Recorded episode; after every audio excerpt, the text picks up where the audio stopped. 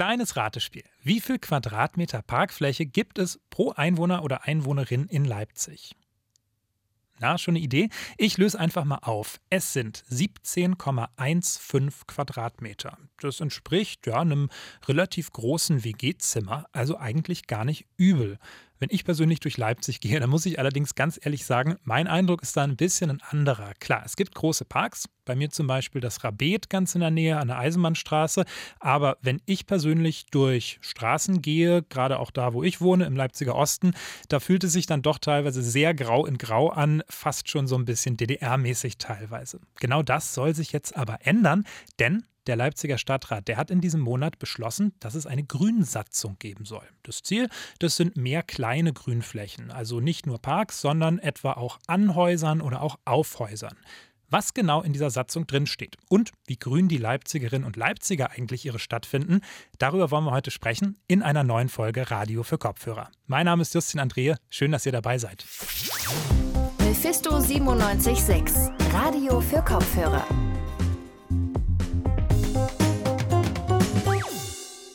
Ja, ich habe ja gerade schon mein Leid geklagt. Ich persönlich, gerade jetzt auch im November bei diesem grauen Himmel, ich werde ganz schön trübsinnig teilweise, wenn ich hier in Leipzig so unterwegs bin. Nehmen wir mal den Augustusplatz zum Beispiel. Gewandhaus grau, Uniriese fast noch grauer irgendwie gefühlt kein Baum weit und breit, da kann man schon mal ein bisschen traurig werden. Aber wie sehen es eigentlich die anderen Menschen hier in Leipzig? Ich weiß es nicht. Meine Kollegin Magdalena Uwer, die ist deswegen mal mit einem Mikrofon bewaffnet auf die Straße gegangen und hat nachgefragt. Wie grün findet ihr denn die Stadt Leipzig? Ist es euch grün genug hier? Es gibt zwar viele Parks, große Parks auch teilweise, aber es ist mir trotzdem es könnte gerne mehr sein. Also wir wohnen beide hier relativ zentrumsnah und da gibt es zwar hier den Wilhelm-Leuschner-Platz, aber ansonsten auch nicht viel.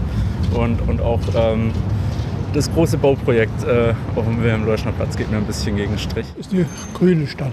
Sicherlich kann man noch mehr machen, aber ich muss sagen, was wir haben in Leipzig ist eigentlich schon sehr gut. Ne? Aber ich glaube, wenn man die Stadt von oben sehen würde, würde man erstmal auch wahrnehmen, wie wenig Grün es ist. So viel Neues hat sich ja in der Hinsicht auch nicht entwickelt. Das ist ja fast alles Bestand gewesen.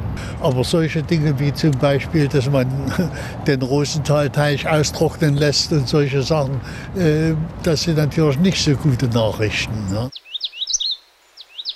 Was würdet ihr euch vielleicht noch für die Zukunft wünschen? Dass man dafür Lösungen findet, um sowas zu erhalten. Also ich bin für äh, grüne Dächer und, und Dach, Dachgärten äh, mit Bänken. Ein paar Blumenkübel hinstellen, die ein bisschen schön das begrünen oder was, ne? Auch ein bisschen mehr Wildnis, würde ich sagen, oder? Also es ist ja irgendwie, also so Wildnis ist ja schwierig anzubauen mit menschlichem Verständnis, aber irgendwie, dass es nicht so äh, geregelt würde, so geregelte Parks, geregelte ja. Umgebung. Leipzig soll ja jetzt auch eine Grünsatzung bekommen, damit eben mehr Grünflächen in der Innenstadt entstehen. Was sagt ihr dazu? Wie findet ihr das?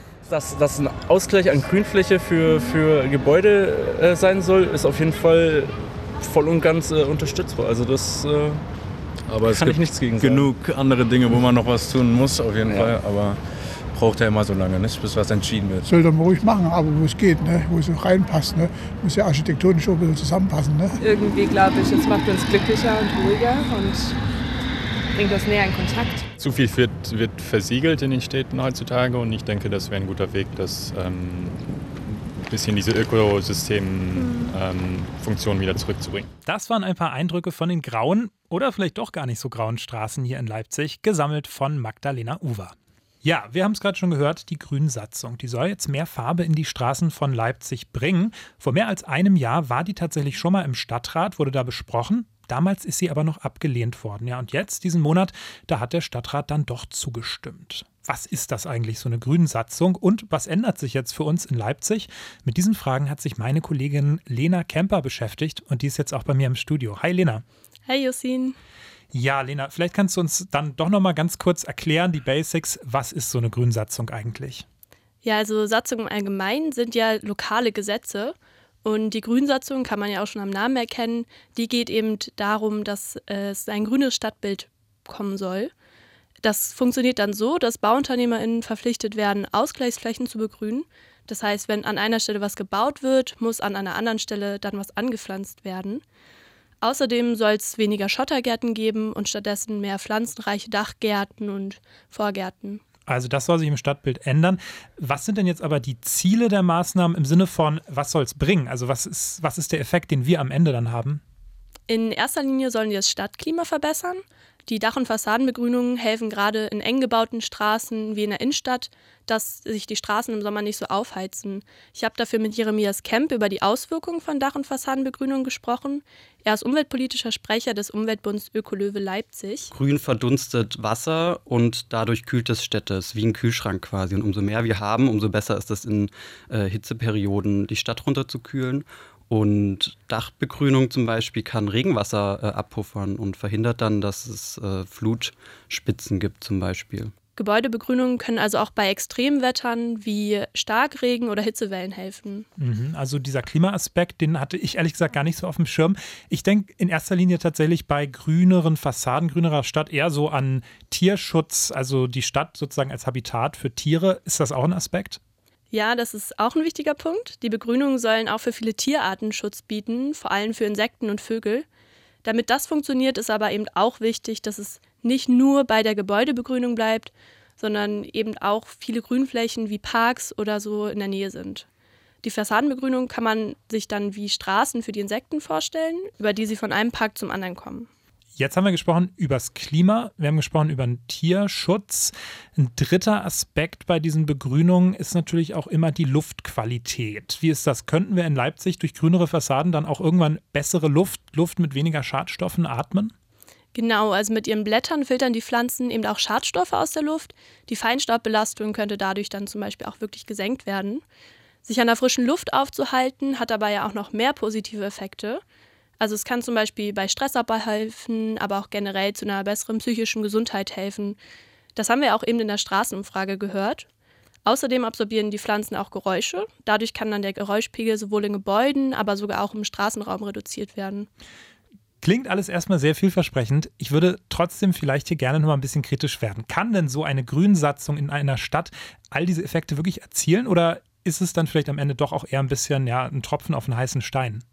Naja, wenn das Konzept gut umgesetzt wird, dann kann das schon einen Teil beitragen, aber ausreichend ist es deshalb jetzt noch nicht. Das meint zum Beispiel Jeremias Kemp von den Ökolöwen auch. Er wünscht sich eine Umsetzung auch für Bauten, die es schon früher gab. Darf sich nicht nur auf Neubauten beschränken. Äh, in Leipzig, der, einer der am schnellsten wachsenden Städte in Deutschland, ist das natürlich extrem wichtig, weil viel gebaut wird neu. Es werden aber auch Gebäude saniert und da muss das natürlich auch äh, verpflichtend werden. Wenn jemand seine Fassade saniert, dann muss da eine Fassadenbegrünung ran. Wenn jemand sein Dach saniert, muss da, wenn es statisch möglich ist, natürlich auch eine Dachbegrünung drauf. Die Grünsatzung verpflichtet also erstmal nur, wenn irgendwas neu gebaut wird bzw. erneuert wird. Darüber habe ich dann auch mit Michael Neuhaus gesprochen. Er sitzt für die Linke im Leipziger Stadtrat. Das Problem sieht er genauso, aber er sieht auch rechtliche Hürden bei der Umsetzung. Natürlich wäre es schön, wenn die Grünsatzung auch schon für bestehende Gebäude gelten würde. Ähm, das ist juristisch allerdings sehr schwer machbar, denn wenn ein Gebäude gebaut wird, dann wird es erstmal unter den geltenden Rechtsvorschriften gebaut. Ähm, und da kommt man im Nachhinein nur noch sehr schwer ran, weil diese Gebäude dann eben geschützt sind. Da ist dann eben das Land gefragt und da ist der Bund gefragt. Da können wir als Stadt allerdings sehr wenig machen. Gehen wir vielleicht nochmal zurück von diesen konkreten politischen Umsetzungen zu der Entscheidung vom Stadtrat. Ich hatte es zu Beginn ja schon mal gesagt, es gab schon mal diesen Antrag im Stadtrat vor über einem Jahr. Der wurde dann abgelehnt. Warum denn eigentlich? Als die Grünsatzung letztes Jahr zum ersten Mal im Stadtrat eingebracht wurde, hat da noch die passende Rechtsgrundlage gefehlt. Mittlerweile hat man aber so eine Art Schlupfloch gefunden, nämlich den Paragraphen 89 der sächsischen Bauordnung. Der regelt eigentlich, dass die Stadt mit über das Aussehen der Fassaden bestimmen kann. Das heißt, er ist eigentlich dafür da, dass ein einheitliches Stadtbild erhalten bleibt. Deswegen geht es jetzt in der Grünsatzung formal auch nicht mehr um den Umweltschutz, sondern um das Aussehen der Fassaden. Die positiven Effekte, die der auf die Umwelt hat, sind also formal gesehen nur die netten Nebeneffekte. Okay, also so eine Art Winkeladvokatentum. Das heißt, man hat es ein bisschen durchgemogelt vielleicht. Jetzt ist der Antrag also zulässig. Wie wurde denn dann letztlich abgestimmt im Stadtrat? Im Stadtrat sitzen ja 70 Leute und davon haben nur drei Leute dagegen gestimmt und es gab dann noch drei Enthaltungen. Diese Gegenstimmen, die kamen laut dem grünen Politiker Kasek aus den Reihen der CDU. Und da wollten wir halt auch wissen, was denn ihre Gegenargumente waren. Und haben auch angefragt, aber die haben leider nicht, bis jetzt noch nicht auf unsere Interviewanfrage geantwortet. Der Stadtrat hat jetzt bis März kommenden Jahres Zeit, diese Grünsatzung zu erarbeiten und sich ein konkretes Konzept zu überlegen. Jetzt hast du mir im Vorgespräch schon erzählt, es ist nicht so, dass Leipzig da quasi eine Einzelkämpferrolle einnimmt, sondern dieses Konzept Grünsatzung, das hat quasi schon Schule gemacht, oder? Genau, zum Beispiel in Dresden, da wird auch gerade an einer ähnlichen Satzung gearbeitet. Und das war dann tatsächlich auch der ausschlaggebende Punkt für Leipzig, zu sagen, sich, ähm, dass man nochmal diese Grünsatzung genau anschaut. Damit folgt Leipzig jetzt übrigens auch dem Vorbild von anderen deutschen Städten, wie zum Beispiel München oder Erfurt. Für Jürgen Kasek von den Grünen ist Leipzig fast ein bisschen zu spät dran. Wünschenswert wäre gewesen, wenn wir äh, seit Jahrzehnten viel stärker auf das Thema Grün ähm, im Bereich der Stadtplanung geachtet hätten. Von daher hätte ich mir das auch gut früher äh, vorstellen können. Ja, da ist schon was dran. Leipzig ist ja immerhin auch eine der am schnellsten wachsenden Städte in Deutschland. Abschließend, Lena, kannst du vielleicht so eine Art ja, Fazit aus deinen Recherchen ziehen? Ist das jetzt eine gute Satzung? Bringt das am Ende wirklich was für die Menschen, auch für die Tiere hier in Leipzig?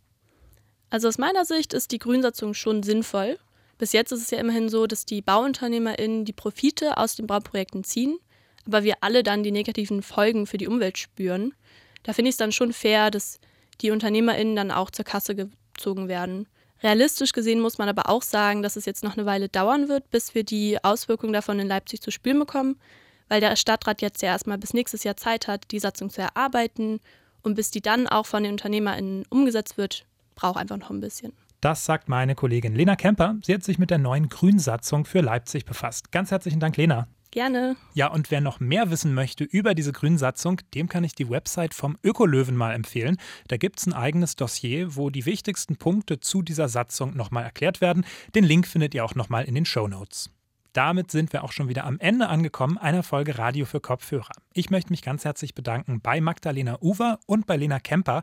Die waren an der heutigen Folge nämlich beteiligt. Wie immer gilt, wenn ihr nicht genug von uns bekommen könnt, dann guckt gerne mal vorbei auf Social Media entweder Ihr findet uns bei Instagram und bei Twitter unter Mephisto976 oder ihr geht direkt auf unsere Website radiomephisto.de. Und nicht zu vergessen, es gibt auch noch unsere anderen Podcasts, zum Beispiel die neuesten Musikreleases beim Tonleiter, das Feuilleton, Kultur und Filme im Gretchen-Podcast und Hörkunst bei den Gute-Nacht-Schichten. Findet ihr auf der Plattform, auf der ihr auch gerade diesen Podcast hört. Mein Name ist Justin Andrea. Ich sage auf Wiederhören. Mephisto 976, Radio für Kopfhörer.